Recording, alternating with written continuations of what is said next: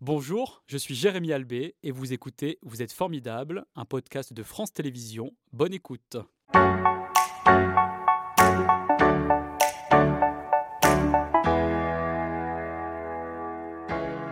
Bonjour José, merci d'être euh, avec nous pour cet exercice qui n'est quand même euh, pas naturel pour vous. hein. Ce n'est Non. pas habituel d'être sur un plateau télé. C'est moi qui vous remercie en tous les cas de m'avoir euh, invité. Oui. Euh, voilà, et effectivement, ça n'est pas un exercice euh, naturel. Alors par contre, Parcoursup, c'est un exercice maintenant que vous connaissez bien, puisque euh, depuis 5 ans, ce dispositif en ligne hein, d'orientation des bacheliers vers les formations proposées en études supérieures a fait couler beaucoup d'encre. Est-ce que c'est légitime? Non, je ne pense pas que ce soit légitime et je pense qu'il y a eu de véritables euh, progrès par rapport à la plateforme qui s'appelait précédemment euh, APB. Euh, voilà, aujourd'hui, le dispositif est euh, rodé, il s'améliore d'année en année, il devient de plus en plus transparent. Et je pense qu'aujourd'hui, c'est plus de 20 000 formations sur euh, Parcoursup euh, qui ont l'obligation de euh, donner une information très précise à la fois aux parents et aux élèves sur les attendus, sur euh, les taux d'accès, euh, et euh, qui permet aux, élèves hein, d'avoir une information très précise et très complète euh, sur toutes ces formations qui sont présentes dans Parcoursup. Avec trois étapes essentielles, Exactement. évidemment. Une Exactement. première qui vient de s'achever, une Tout deuxième qui est en cours, Qui commence et la troisième, vous allez nous la présenter dans quelques instants. Tout à fait. Quelle était la première étape? Donc la, la première étape, c'est évidemment de, de, de faire découvrir, enfin de commencer à parler orientation aux élèves de, de terminale, même si on ne commence pas à parler d'orientation en classe de terminale, ça commence bien avant. hein. Dès la classe de seconde, euh, c'est évidemment un sujet qui est euh, central, puisque l'objectif premier du lycée, c'est bien de faire en sorte qu'à l'issue de la classe de terminale, euh, chacun puisse trouver le parcours qui lui convient. Donc ça commence bien avant, mais effectivement, tout cela se concrétise en classe de, de terminale. Et euh, l'idée de toute cette période jusqu'au 18 janvier, puisque c'est euh, l'ouverture de la plateforme Parcoursup, euh, c'est bien de commencer à parler à tous ces élèves de terminale bah, de la manière d'y accéder, euh, d'entamer leur réflexion sur la manière dont ils vont euh, pouvoir exprimer leurs vœux sur Parcoursup, puisqu'évidemment, euh, ça n'est pas au 18 janvier qu'il Qu'il faut se réveiller. se réveiller. Non. Exactement. Ça, ça passe par plein de, par plein de phases d'information. Et quelles sont les, les formations justement qui sont présentées sur cette plateforme? Sur, sur la plateforme Parcoursup, alors toutes les formations, hein, euh, voilà, et euh, chaque année, euh, un grand nombre de formations viennent s'ajouter aux formations présentes parce que euh, jusqu'à une période assez récente, par exemple, hein, les, les instituts d'études infirmiers n'étaient pas présents sur Parcoursup, ils le sont euh, maintenant, comme d'autres, hein, les IEP, voilà, et plein de formations qui s'ajoutent. Donc toute l'offre, évidemment, en France et sur la plateforme, il n'y a pas évidemment de zone d'ombre. Il y a des informations très précises qui sont proposées pour chaque formation avec euh, des fiches Oui. spécifiques. de plus en plus, ça s'appelle la fiche euh, formation. Donc euh, jusqu'à euh, là, nous avions à faire paraître euh, en fin d'année scolaire ce qu'on appelle le rapport public, c'est-à-dire chaque formation doit dire comment il a recruté euh, les euh, élèves dans sa formation, Mhm. chaque formation d'enseignement supérieur. Mais depuis euh, cette année, en dehors de ce, de, de ce rapport public, chaque formation doit indiquer de manière très précise quels sont ses critères de sélection? Et ça va même au-delà, puisque euh, attribue un pourcentage euh, à chaque critère. Concrètement, chaque formation dit voilà, euh, pour recruter un jeune, notre critère prioritaire, c'est celui-là. Et ça, c'est exprimé. Et je trouve qu'en termes d'information pour les familles, c'est vraiment euh, très, très précieux. Vraiment. Et les inscriptions, donc vous le disiez, sont ouvertes depuis euh, la semaine dernière, le 18 euh, janvier. Combien de vœux doivent-ils formuler ces jeunes étudiants? Donc, chaque euh, lycéen peut formuler 10 vœux, euh, plus 10 vœux en apprentissage, mais ça va au-delà. Euh, parce que pour chacun des vœux, euh, le lycéen peut formuler également des sous-vœux. Je prends un exemple euh, précis. Mhm. Euh, un élève de terminale demande le BUT euh, technique de commercialisation à, à Villeurbanne. S'il demande ce même BUT dans d'autres villes de France, euh, Rouen, Bourg-en-Bresse, Saint-Étienne, cela va compter pour un seul vœu. C'est-à-dire c'est le vœu, c'est la formation et les établissements dans lesquels il va demander cette même formation sont des sous-vœux. Donc ça laisse beaucoup de possibilités quand oui, même. en fait, ça fait 10 vœux, plus 20 sous-vœux, donc ça laisse euh, beaucoup de possibilités, effectivement, plus 10 vœux en apprentissage si l'élève souhaite aller vers de l'alternance. Et est-ce que ces vœux doivent être, euh, doivent être classés? Non plus. Euh, et c'est justement un des gros progrès par rapport à APB, c'est que précédemment, les vœux étaient hiérarchisés. Et dès lors qu'un élève de terminale obtenait donc son vœu le mieux placé, mhm. tous les vœux qui étaient en dessous disparaissaient.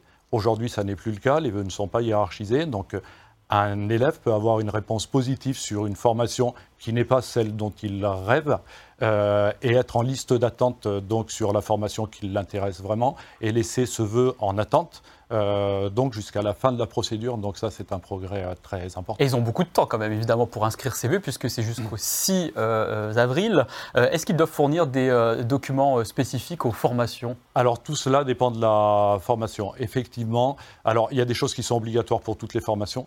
Aujourd'hui, chaque élève de terminale doit écrire un projet motivé mhm. pour chacun de ses vœux. Alors c'est une synthèse hein, de 10 à 14 lignes où il doit mettre en évidence, bien évidemment, à la fois ses compétences pour la formation demandée et la motivation qui est la sienne pour y accéder. Donc c'est comme une lettre de motivation lorsqu'on envoie une candidature à un employeur. Exactement. En dehors de ça, donc il a la possibilité de euh, remplir une rubrique qui est facultative, euh, qui peuvent être ses centres d'intérêt, mmh. euh, participer à une association et dans un club sportif à une responsabilité, etc., etc. Et en dehors de ça, l'élève doit également remplir une rubrique qui est très importante qui s'appelle euh, Projet euh, pour l'avenir, en fait. Hein. Euh, et cela lui permet, au cas où il ne serait pas retenu sur une formation, ce qui peut arriver. en fin d'année, cela lui permet que son dossier soit examiné par une commission d'accès à l'enseignement supérieur qui va lui proposer des formations qui pourraient être en rapport avec ce qu'il avait envisagé au départ et euh, pour lesquelles il n'a pas eu satisfaction. D'accord. Et qui étudie euh, les formulations euh, des vœux? Ce sont les formations directement, ce n'est pas la plateforme? Non, ce sont des commissions donc, de recrutement dans chacun des établissements qui proposent des formations du supérieur. si je prends l'exemple du lycée Ario, où nous avons des classes préparatoires littéraires, mhm. donc c'est une commission de professeurs qui examine chaque dossier et qui se prononce donc sur la candidature et qui classe les dossiers. Et si le lycéen, par exemple, a cinq réponses euh, positives, comment ensuite il fait son choix? Alors, il doit forcément euh, répondre positivement à l'une d'entre elles et renoncer aux quatre autres. En revanche, il peut avoir également des réponses sur d'autres vœux qui, où, la formation lui dit qu'il est sur la liste d'attente. Donc, il peut laisser ses vœux en attente jusqu'à la fin de la procédure.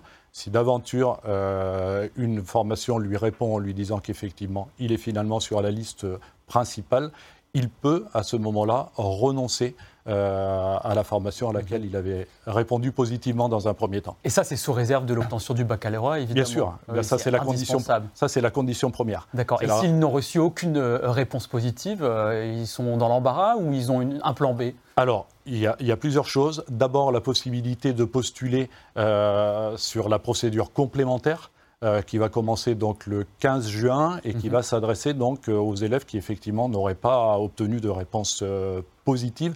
Donc là, les élèves vont pouvoir à nouveau formuler 10 vœux sur des formations sur lesquelles ils n'avaient pas postulé jusqu'à là. Mhm. C'est-à-dire concrètement, s'ils ont une réponse négative sur une formation, ils ne pourront pas repostuler en, en procédure complémentaire sur cette formation, même s'il reste des places. Voilà.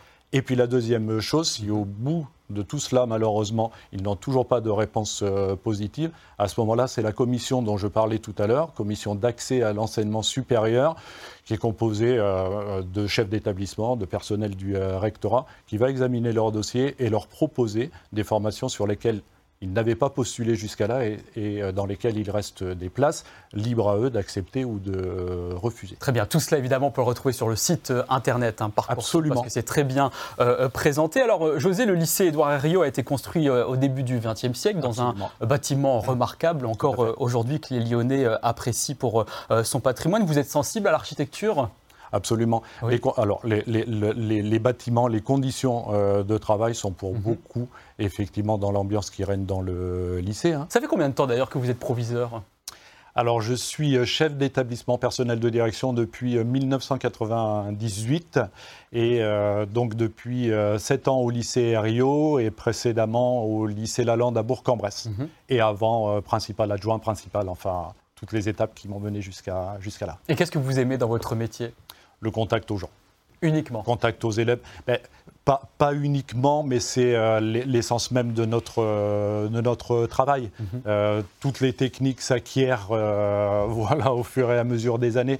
En revanche, la relation aux gens et le goût des, des, des, des autres bah, voilà, est, une, une, composante essentielle de ce, de, de, ce métier. Et la transmission, évidemment, c'est très important. Quelle est la vision que vous avez de l'éducation nationale? L'éducation nationale, c'est euh, l'institution qui doit permettre à chacun d'avoir sa chance et d'exprimer euh, ses potentialités, quel que soit son milieu, quelle que mhm. soit sa classe euh, sociale. Mhm. C'est ça la vision. C'est celle qui m'a permis à moi de faire ce parcours, ce chemin et d'être là aujourd'hui face à vous. Bien sûr. Et comment vous gérez aujourd'hui les 1070 élèves environ de la seconde aux classes préparatoires? Très bien. C'est assez intéressant d'ailleurs parce que c'est effectivement un mélange de, de, de public entre des lycéens et des gens qui sont déjà euh, dans l'enseignement supérieur, mhm. et puis un partage entre enseignement euh, général et enseignement euh, technologique, qui fait qu'il y a une mixité dans cet établissement qui est très intéressante et porteuse pour chacun d'entre eux. quelles sont les filières concrètement que vous proposez? Donc la série générale, bien sûr, de la seconde à la terminale, mhm. une filière technologique euh, STMG, hein, donc sciences et technologies de la, gestion, et puis des classes préparatoires qui sont des classes préparatoires littéraires. Mhm. Alors justement, on va euh, euh, s'attarder un petit peu plus longtemps sur ces classes préparatoires aux grandes écoles, avec donc trois classes, Hippocagne et Cagne, qui conduisent donc les étudiants aux écoles normales supérieures. Alors c'est vrai qu'on entend souvent Cagne, Hippocagne, c'est pas toujours très clair hein, pour celles et ceux qui sont à l'extérieur. Quels sont les grands principes de sélection de ces formations? Donc les élèves de terminale postulent sur parcours sup, la commission de recrutement dont je parlais tout à l'heure, se réunit, examine les euh, dossiers. Et voilà, les élèves sont retenus euh, euh, avec, dans la commission de recrutement, l'idée de regarder vraiment ce qu'est l'élève dans sa globalité. Mhm. C'est-à-dire que les notes comptent évidemment, mais pas uniquement. On essaie de voir pour les élèves que l'on prend dans les classes préparatoires, qui sont des formations très exigeantes en termes de quantité de travail, la capacité de travail des élèves, leur degré d'autonomie, etc. C'est ça qui va guider notre choix plus que les notes. Et qu'est-ce qu'ils apprennent? Alors, ce ne sont comme leur nom l'indique, euh, des matières qui sont euh, littéraires, mhm. euh, histoire, géographie, philosophie, lettres, langue vivante, etc., mais qui concrètement vont les mener à des carrières que l'on n'imagine pas toujours, parce que par classe préparatoire littéraire, on entend enseignement-recherche. De plus en plus, les étudiants qui en sont issus vont évidemment vers les écoles normales supérieures, mais aussi vers des écoles de management, de commerce, travaillent dans les ressources humaines, vont en direction des IEP. Mais c'est pour ça qu'il est intéressant de préférer une classe préparatoire? La, classe préparatoire, c'est ce qui permet à un élève issu d'une classe de terminale de se donner encore deux ans euh, de réflexion concrètement hein, pour affiner son projet et puis euh, choisir en toute connaissance de cause. Et vous, quel est votre parcours scolaire?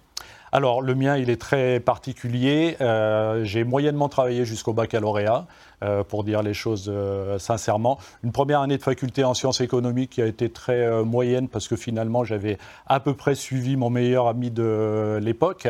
Alors, c'était juste un choix d'orientation par amitié. Exactement, exactement. Qui ne m'a pas valu grand-chose parce que concrètement, j'ai raté cette année-là, mhm. ce qui m'a amené à être dans l'obligation de travailler pour m'apercevoir assez rapidement euh, que j'avais envie de reprendre des études pour ne pas rester dans le travail que je faisais à, l'époque. Donc euh, mon parcours, il est celui-là. Et puis après, euh, puisque j'étais obligé de travailler, mon premier travail déclaré.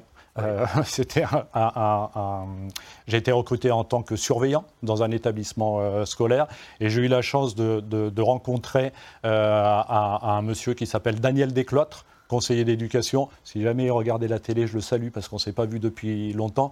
Conseiller principal d'éducation, donc. Et pour moi, ça a été en quelque sorte une euh, révélation. Il a beaucoup compté pour vous dans ah votre bah, Il a extrêmement compté parce que finalement, j'ai su à ce moment-là que c'était le métier que je voulais euh, faire. Donc après le parcours, il a été assez linéaire. J'ai mhm. passé le concours de conseiller principal d'éducation, nommé pour la première fois en Haute-Marne, euh, dans un établissement dans lequel nous étions deux conseillers d'éducation et l'un des deux jouait le rôle d'adjoint au chef d'établissement.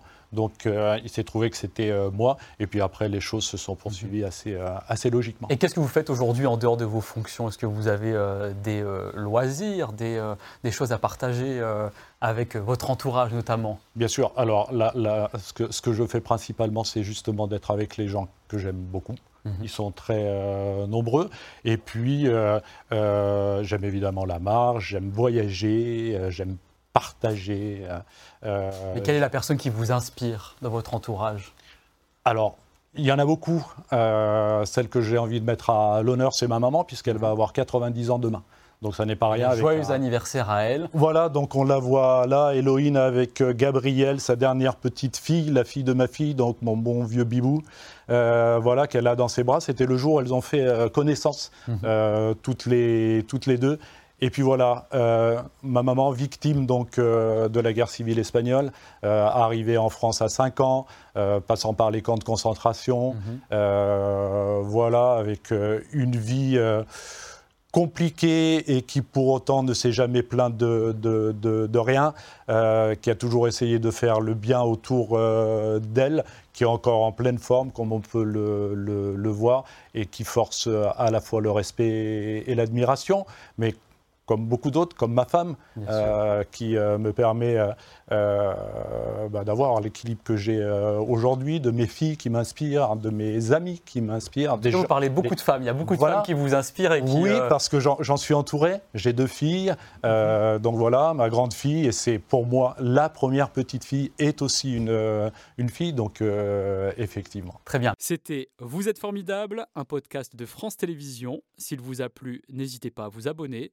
Vous pouvez également retrouver les replays de l'émission en vidéo sur France.tv.